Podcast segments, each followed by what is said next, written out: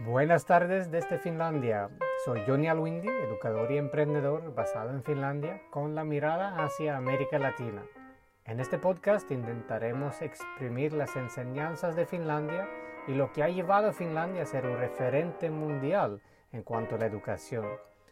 Y vamos también más allá de la educación finlandesa hacia elementos pedagógicos modernos que son súper importantes ahora en un mundo digital. Este podcast está patrocinado por Edvisto y edvisto.com, la plataforma que combina elementos modernos de los medios sociales y el video digital con el método más antiguo de enseñar de una generación a otra, la narración de historias. Así ofrece una solución de aprendizaje muy poderosa. Bienvenidos al podcast y bienvenidos también con sus preguntas que responderemos frecuentemente dentro del podcast. En esta sesión hablamos del Currículo Nacional de Finlandia, el rol del profesor y el enfoque en habilidades del siglo XXI. Es una sesión amplia que da un buen inicio general acerca de la educación finlandesa. Bienvenidos. Ahora cuéntanos cómo es el plan de estudios finlandés o cómo se estructura. Bueno, lo interesante con el plan de estudio finlandés o el currículo nacional de Finlandia es que se centra en las habilidades eh, por encima de las, digamos, los conocimientos eh, de las asignaturas, que siempre ha sido, digamos, el enfoque tradicional. Y eh, eso quiere decir que tomamos la perspectiva del niño en cuenta de una mejor manera, donde miramos el desarrollo individual también de cada niño y cómo desarrolla esas habilidades críticas que necesita para poder ser un ciudadano activo en, en la vida moderna. Okay. ¿Cómo es el tema de la responsabilidad y la libertad con los profesores? ¿Cómo se maneja ese tema? Sí, es un muy buen tema y un factor clave del éxito finlandés hasta ahora, que los profesores tienen mucha eh, libertad de diseñar sus clases como mejor ven la necesidad eh, según su situación. Y eso también eh, implica una responsabilidad grande que los profesores tienen que ser capaces de guiar a los niños de una manera más independiente no está dictado en el currículo nacional o en el plan de estudio cada paso a, seguir, que, no, los profesores no tienen todo ya entregado como qué libros utilizar, qué contenidos utilizar, sino tienen mucha flexibilidad y mucha libertad de, diseñar su año lectivo como quieran.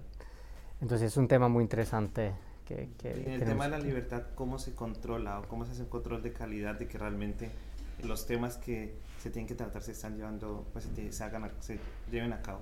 Sí, es una pregunta muy buena y muy importante de, manejar bien, porque la palabra controlar, cómo se controla a los profesores, también eh, llega a ser interesante cuando se mira cómo se controla a los niños. Y aquí no manejamos ese término de controlar, sino tenemos una preparación muy eh, adecuada para, de los profesores y después confiamos en los profesores. Confiamos que los profesores sepan eh, desarrollar a los niños, que, sepan darle las herramientas que necesitan para desarrollarse.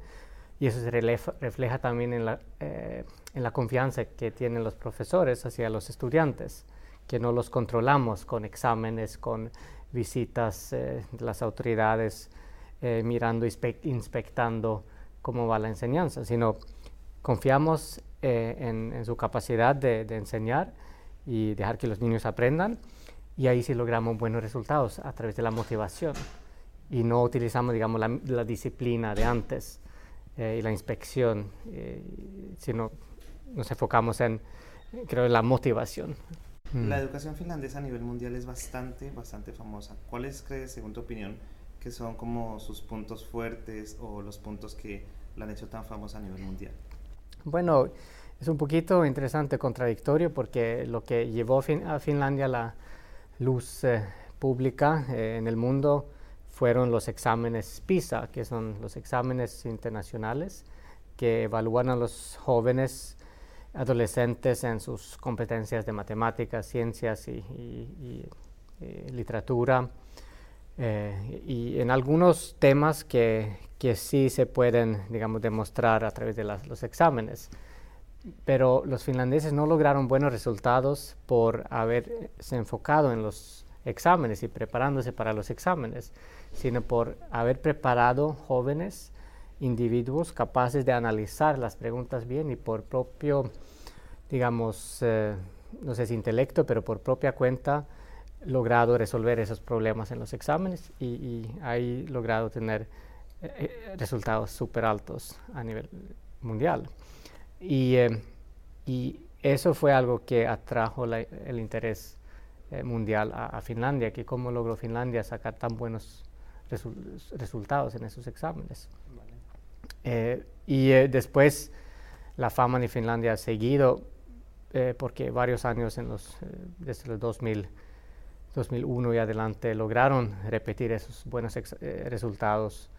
Y si miramos cómo funciona el, sistema educativo aquí, donde no hay casi exámenes, no hay exámenes estandarizados, vuelve, se, se, vuelve uno muy curioso por el sistema, que cómo logramos tener tantos, eh, eh, tan buenos resultados sin enfocarnos en los exámenes. ¿Crees que este sistema se pueda como copiar o se pueda mm, llevar a otro tipo de países o crees que es un poco difícil hacerlo? Bueno, hay elementos que sí hay que, hay que implementar. Por ejemplo, la perspectiva del niño y lo que hablamos del control. Eh, mejor intentar a, motivar a los niños a aprender, buscar sus intereses para, para que sean motivados a estudiar y, confiando en su capacidad de aprender y buscar cómo crear ese tipo de ambientes. Si sea en el aula, en el mismo aula podemos eh, innovar como profesor y los profesores eh, tienen que, digamos, creer primero en, una nueva pedagogía, una nueva manera de acercarse a una enseñanza y un aprendizaje y, eh, ayudarle a, los niños a, a digamos, confiar en su propio progreso de aprendizaje. O sea, los niños también tienen que confiar en ellos mismos. Hay niños, por ejemplo, eh, en, en, China que hicieron parte de un estudio eh, donde estuvimos que comentaron que cuando implementaron el modelo finlandés se volvieron impactados por entender que yo me puedo enseñar a mí mismo algo. No dependo del profesor para que me diga qué hacer y qué no hacer. Eh, entonces tomamos esa perspectiva del niño, basamos eh, la enseñanza en el enfoque del niño y ahí eh, podemos lograr resultados excelentes sin que el profesor esté allí controlando ese progreso. Ahorita que hablas de habilidades, cuéntanos un poco más de qué se trata la pedagogía enfocada en habilidades y cómo pues, se maneja este tema. Bueno, eh, eso es como lo clave en todo, creo, que nos enfocamos en las habilidades y miramos si el estudiante es capaz de trabajar en grupo. Eh, trabajar en grupo es una habilidad, eh, saber colaborar con los demás. El estudiante sabe o no colaborar con los demás. Eso lo podemos observar eh, si trabajamos en un proyecto muy, muy concreto, muy práctico.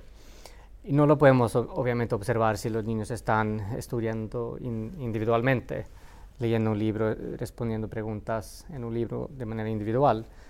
Eh, entonces, esa nota que sacan, se logran un 10 en, la prueba, no les dice nada acerca de las habilidades. Y hoy en día no es tan importante memorizar toda la información en un libro, ya que tenemos acceso a la información muy fácilmente. Entonces es más importante saber colaborar con los demás eh, en, digamos, la aplicación de esa información que ya está accesible. Entonces, ese enfoque se sabe que es más importante. Eso es un ejemplo muy concreto. Y, otras habilidades como el pensamiento crítico, eh, hay mucha información como, como resultado de la, del acceso fácil a toda la información, también llega mucha información incorrecta. Y los niños tienen que aprender a evaluar esa información que les llega. Si van buscando información en el Internet, tienen que saber eh, analizar o pensar, eh, criticar diferentes fuentes de información y a través de la colaboración, el debate, la negociación con sus compañeros acerca de un producto final que, que elaboran en un proyecto, pueden aprender a desarrollar esa habilidad de evaluar información. Y no solamente información que les llega, pero también aprender a evaluar su propio eh, punto de vista, su propia opinión en algunos asuntos. Y hay muchos temas como algo de pronto un poquito controversial, como la religión un niño puede crecer en un ambiente religioso, teniendo opiniones fuertes acerca de algo que tiene que ver con la religión, pero nunca se ha puesto a pensar en criticar su opinión, que por qué pienso así, en evaluar su opinión, y no tiene como fundamentos, eh, sino solo ha crecido en ese ambiente y por eso tiene esa opinión. Pero si empieza a escuchar abiertamente a los demás de otras religiones, hay varias religiones, podemos encontrar, digamos, puntos eh, en común y encontrar, eh, digamos, razones más profundas en, un tema. Y ahí tenemos que aprender a, a, pensar críticamente, aprender a colaborar. Y ahí sí, ser creativo también es una habilidad súper importante hoy en día. Tenemos que ser creativos, eh, aprender a utilizar nuestra creatividad. Porque en cuanto a la información y lo, cosas que tienen que ver con, con hechos y datos, cosas repetitivas, no vamos a nunca poder competir contra los robots o la inteligencia artificial. Entonces, ¿cómo implementar eh, esas inteligencias que tenemos? Ahí sí necesitamos de mucha creatividad para que el humano siga siendo muy relevante en, la vida laboral. ¿Cómo te aseguras tú como padre de familia que tu niño, eh, digamos que van a usar sus habilidades, se tengan en cuenta como parte de la enseñanza? O sea, ¿cómo tú como profesor haces como la selección de habilidades o cómo miras cuáles son las habilidades del estudiante? Sí, no, eso es una muy buena pregunta y ahí es muy importante observar detalladamente a, cada niño, cada individuo y mirar qué le interesa y qué no le interesa, qué fortalezas tiene, qué debilidades tiene y dejar que se expresen para yo entender mejor a mi hijo o a mi estudiante.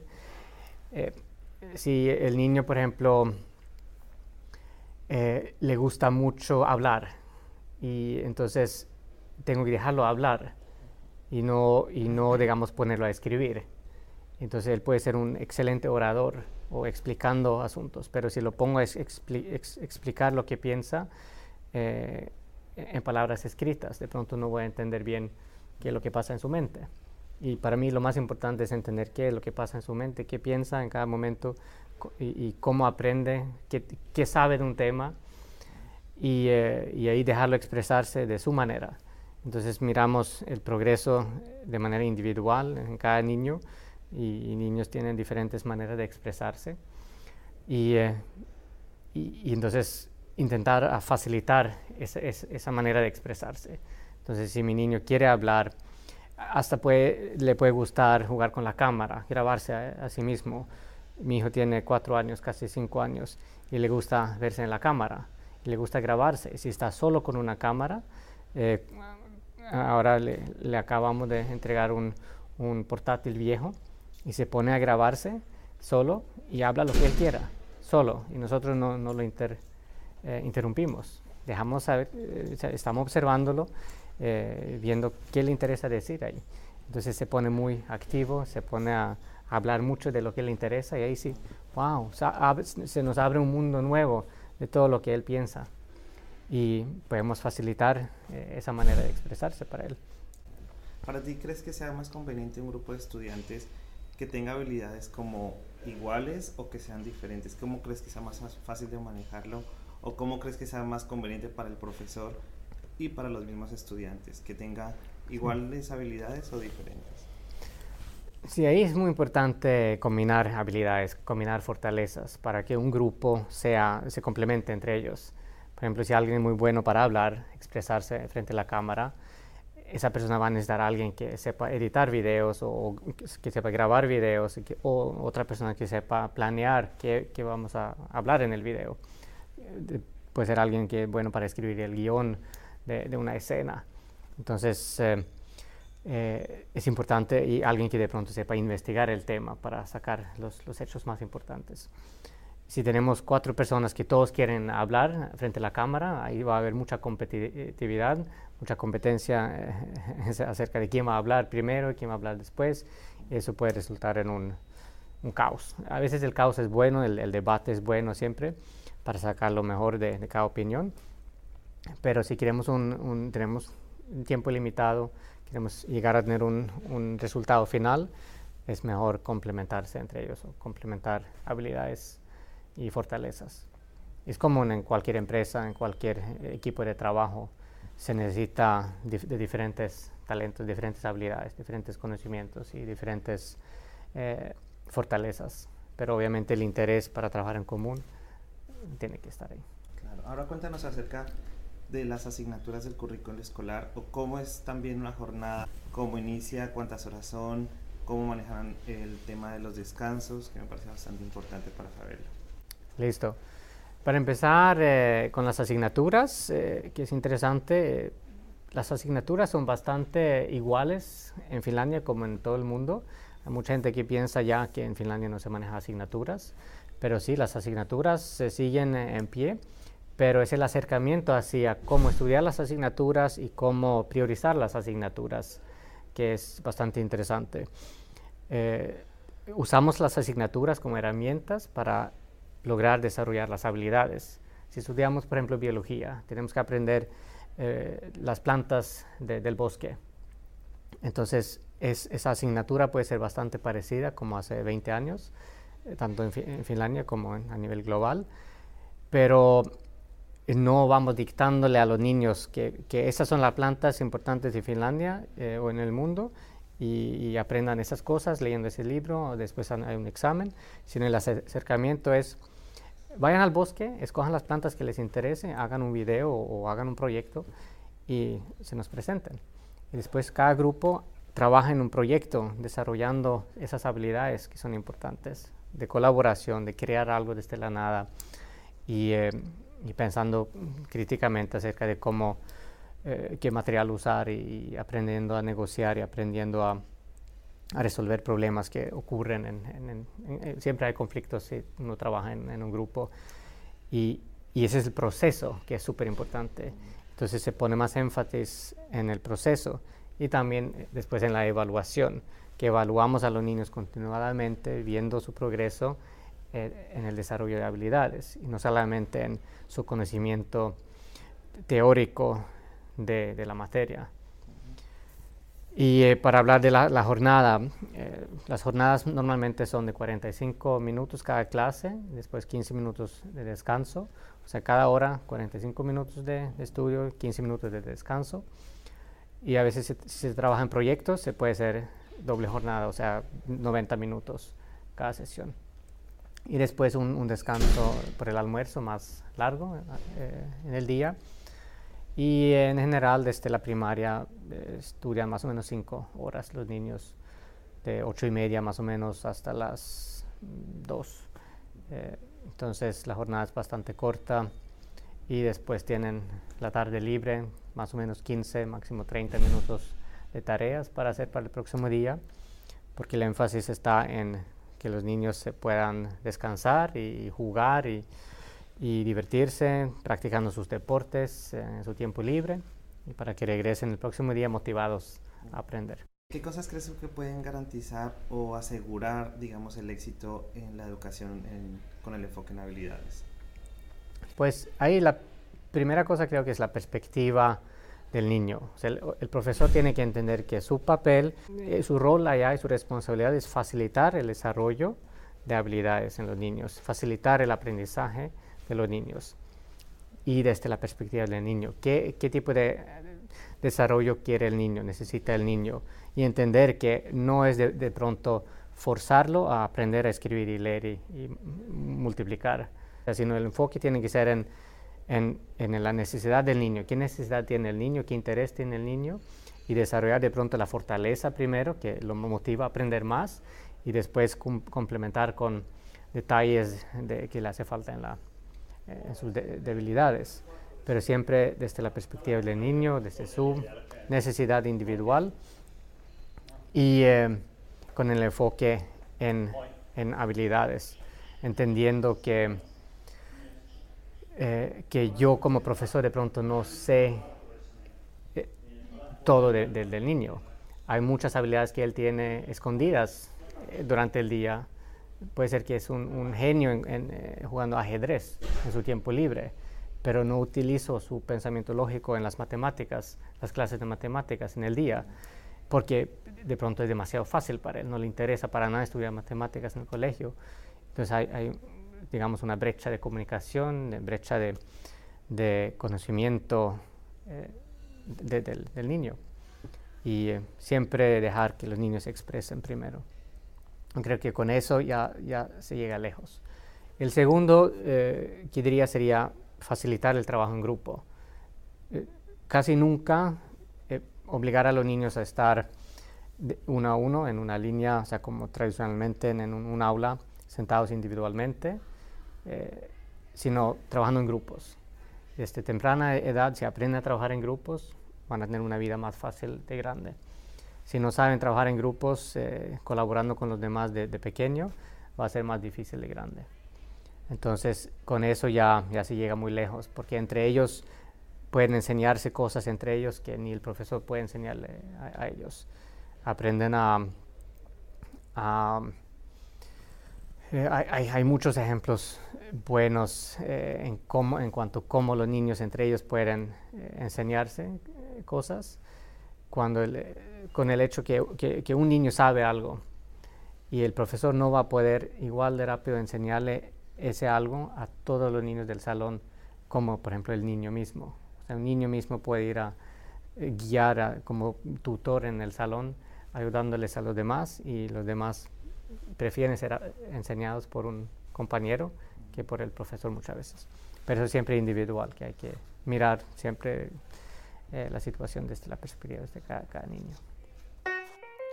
Muchas gracias por habernos acompañado en esta sesión y bienvenidos a presentarme sus preguntas personalmente a mí mismo en mi página pública Johnny Alwindy Public en Facebook y no duden en preguntarnos todo lo que quieran saber e intentaremos responder esas preguntas en una próxima sesión.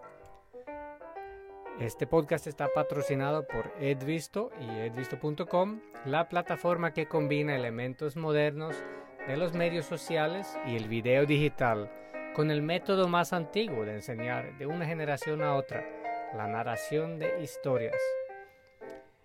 Bienvenidos a probar esta plataforma en edisto.com gratuitamente y para cualquier necesidad de capacitación, también por favor en la página de Facebook Johnny Alwindy Public o en la página de Facebook de Edvisto Latam. Ahí estaremos a la orden y nos escuchamos en la próxima sesión.